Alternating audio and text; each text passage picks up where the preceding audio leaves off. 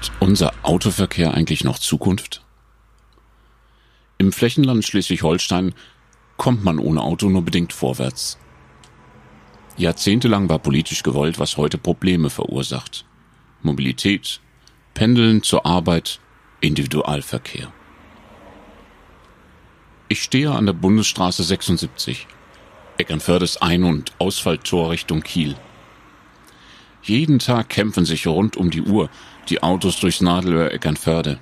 Ein Auto nach dem anderen. Stoßstange an Stoßstange. Und häufig mit nur einem einzigen Passagier an Bord. Die Staus sind lang. Stadteinwärts stockt der Verkehr nachmittags schnell mal bis zum Grünen Jäger und stadtauswärts sieht es morgens auf der Strecke bis zum Ortsausgangsschild nicht viel besser aus. Dann stehst du zwar im wahrscheinlich einzigen Stau Deutschlands mit Ostseeblick, aber nerven- und umweltbelastend ist es trotzdem.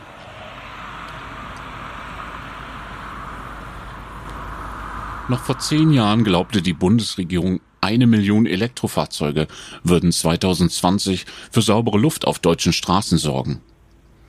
Geworden sind es gerade einmal knapp 90.000.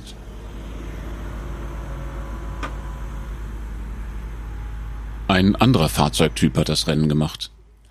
Fast ein Drittel aller neu zugelassenen Autos des letzten Jahres sind SUVs, Sports Utility Vehicles, zu Deutsch Sportnutzfahrzeuge schwere Pseudogeländewagen, die mehr Platz und mehr Sprit benötigen als normale Pkw.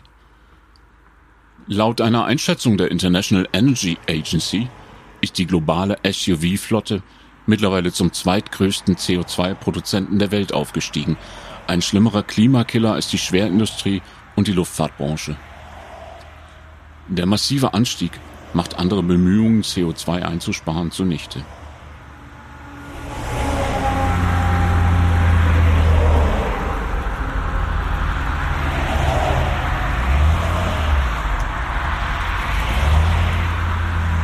Abgase, Klimawandel, immer mehr Autos. Eigentlich wissen wir doch alle, dass es so nicht weitergehen kann. Aber was tun?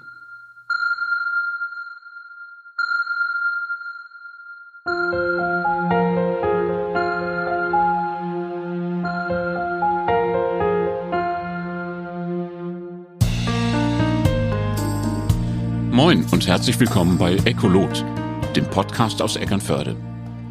Mein Name ist Joachim Magens und in dieser Folge geht es um Elektromobilität und Carsharing auf dem Lande. Mit Strom gegen den Strom. Eine Bürgerinitiative aus der Gemeinde Schwedeneck im dänischen Wohlt möchte auf den möglichen Verkehrs- und Umweltkollaps nicht warten. Auf die Buslinie 3080, die ganze dreimal täglich nach Eckernförde fährt, möchten sie aber auch nicht warten. Und deswegen haben sie für ihr Dorf Tatsachen geschaffen. Das Dörbsmobil. Ich bin mit Philipp Lösch verabredet, der ist Vorstandsmitglied des Vereins Dörbsmobil Schwedeneck e.V. Er kommt natürlich mit dem Dörbsmobil vorbei, einem nagelneuen, vollelektrischen Renault Zoe. Kein SUV, nein, sondern ein bescheidener Kleinwagen mit großer Reichweite.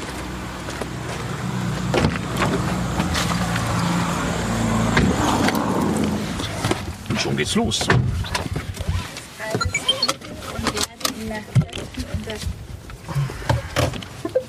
Wo wollen wir hin? Ja, ganz so schnell geht's jetzt doch nicht, weil wir wohnen ja auf dem Land und jetzt ist natürlich erstmal ein Trecker vor uns. Ähm, aber die Beschleunigung ist äh, ganz beeindruckend von dem kleinen Ding. Also an der Ampel in der Stadt gewinnt man eigentlich so ziemlich Da jedes. man jeden ab, ne? Äh, ja. Also- Wenn er natürlich nicht dazu gedacht ist und Nee. ähm, wir auch unsere Vereinsmitglieder zur ökologischen Fahrweise natürlich auffordern, ähm, halt nicht auf das, äh, das Erstauto wird wahrscheinlich fast niemand verzichten können, aber gerade das Zweit- oder Drittauto ähm, für die Kinder zum Beispiel oder wenn man dann halt auch älter wird, dass man dann halt kein weiteres Auto mehr braucht. Ähm, ja, und dann halt die Gelegenheitsfahrten, die Einkäufe entsprechend mit einem geteilten Auto zurücklegen kann. Das schont auf der einen Seite den eigenen Geldbeutel Und ähm, auf der anderen Seite dadurch, dass man halt wirklich nur ein Auto für mehrere Familien nutzt, eben auch die Umwelt irgendwo und äh, hat dann entsprechend einen ökologischen Effekt. Hm. Die entscheidende Idee ist also das Teilen eines Autos. Denn so klimafreundlich der Elektromotor auch ist, die Produktion des Stroms für den Motor ist es nicht. Und auch die Herstellung der Batterien ist problematisch.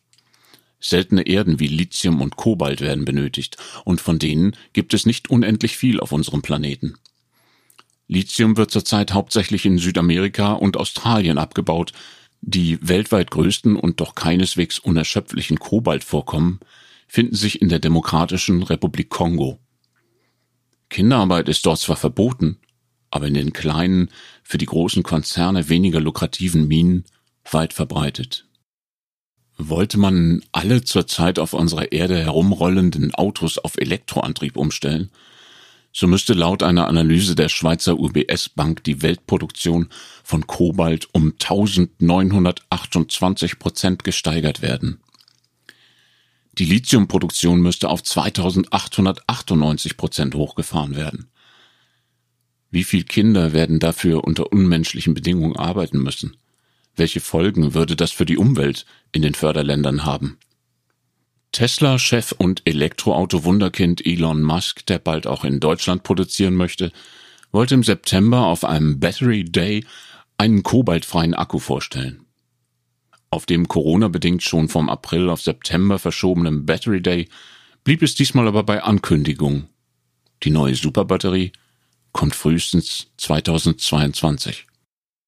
Oh Mann, zwischen diesen düsteren Aussichten für unsere Umwelt und begeisterten Zukunftsvisionen könnte einem das Schwedenegger Derbsmobil fast etwas verloren vorkommen, wenn es nicht einfach schon da wäre. Es kommt nicht irgendwann, later this year, sondern heute. Es funktioniert und die Nutzung ist erfrischend einfach.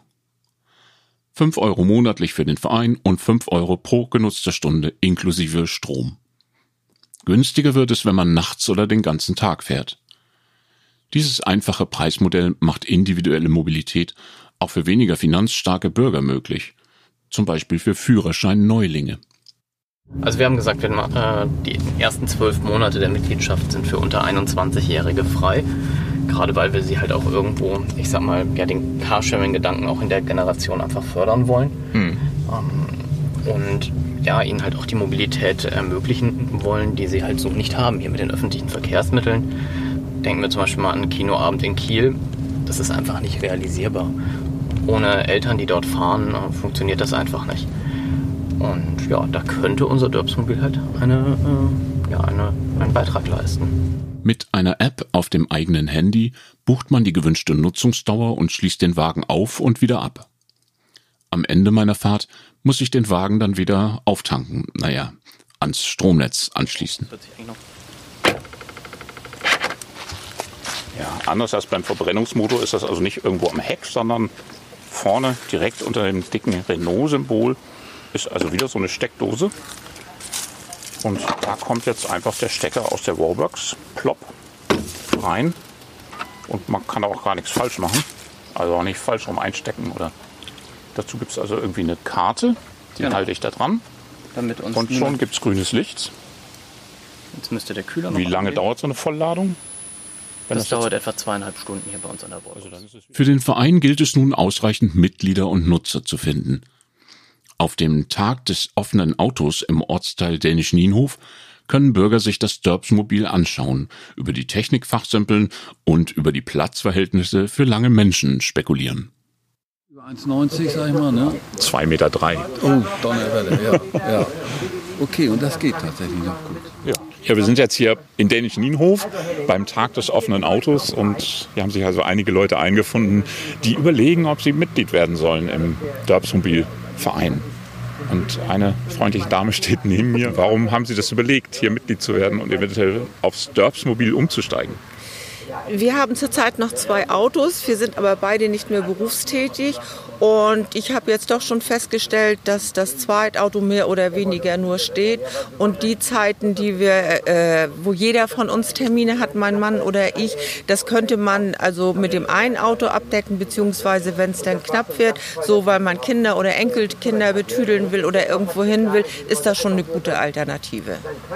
So viel, nun war auch Corona gewesen, da sind eh viele Termine weggefahren. Aber wenn sich das jetzt so ein bisschen normalisiert, dann wollen wir da noch mal ernsthaft drüber nachdenken, das zweite Auto abzuschaffen.